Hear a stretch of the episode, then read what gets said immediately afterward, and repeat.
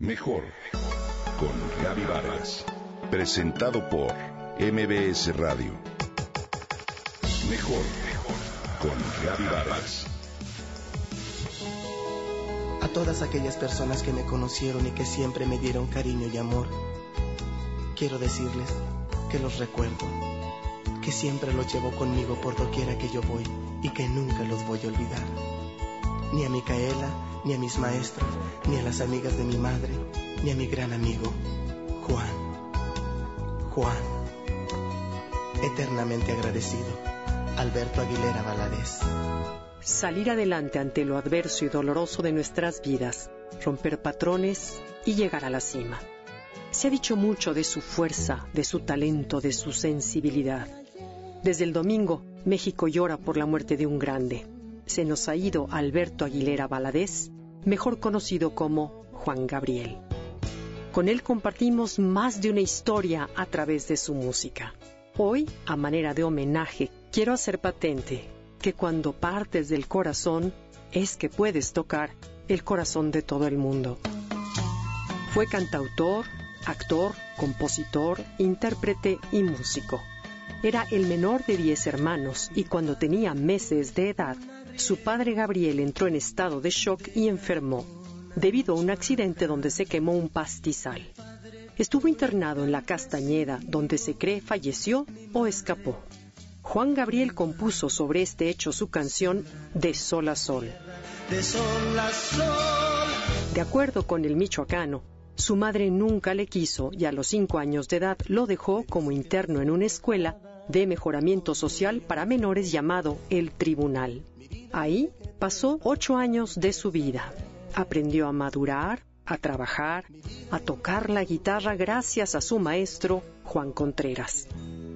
Su infancia fue muy corta. De niño yo era viejo, afirmó Juan Gabriel un día.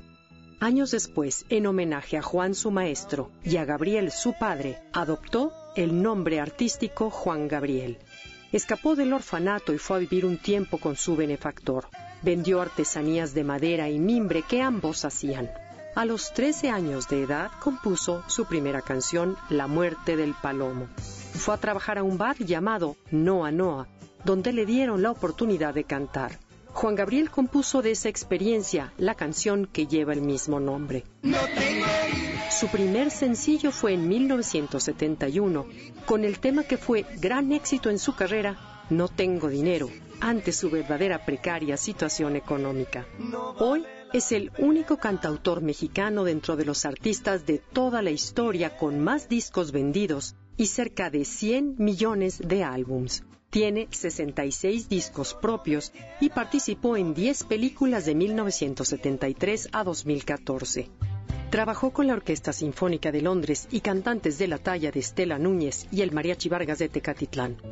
Realizó grabaciones de sus éxitos en inglés, portugués y japonés. Fue compañero de actores como Sara García, Verónica Castro y Julio Alemán cosechó éxitos a lo largo del mundo con sus presentaciones. Juan Gabriel es considerado la máxima figura de la música mexicana a nivel mundial. Alberto vivió para conseguir el cariño y la aprobación de su madre.